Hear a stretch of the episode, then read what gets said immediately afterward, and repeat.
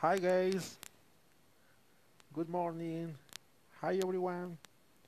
I hope that you are expecting of the great time.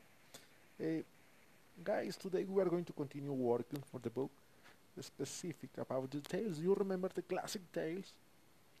Okay, today we are going to continue the page 62.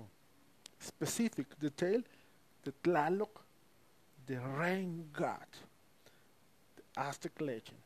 The page 62, okay? Are you ready for started? Go ahead. Tlaloc, the rain god, the Aztec legend.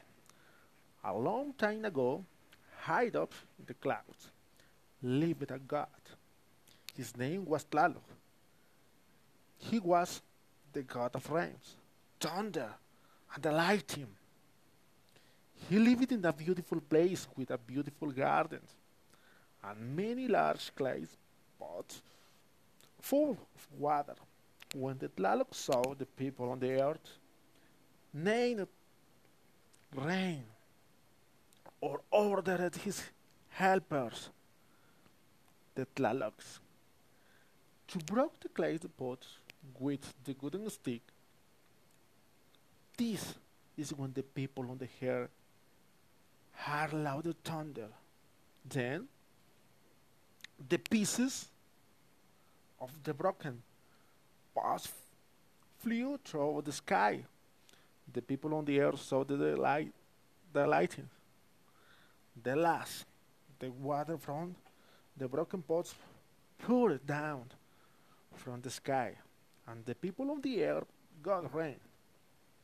But when Tlaloc got angry, he broke many, many pots, and he provoked the torrential rains and hurricane on the earth.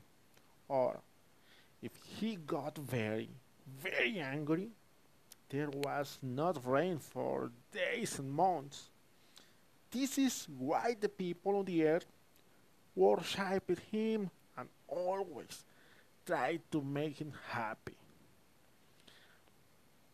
Guys, the next activity you have to complete answer the four questions in the page 62. Chicos, después de esta lectura de la página 62, responderemos las cuatro preguntas que vienen al final, en base al cuento de Tlaloc, el dios de la lluvia. Chicos, nos vemos la clase del miércoles. Have a nice weekend. Sorry, have a nice week. Ok. Ah, otra cosa antes de que se me olvide, el próximo viernes no tendremos actividad de clase virtual. Chicos, nos vemos entonces el miércoles. See you.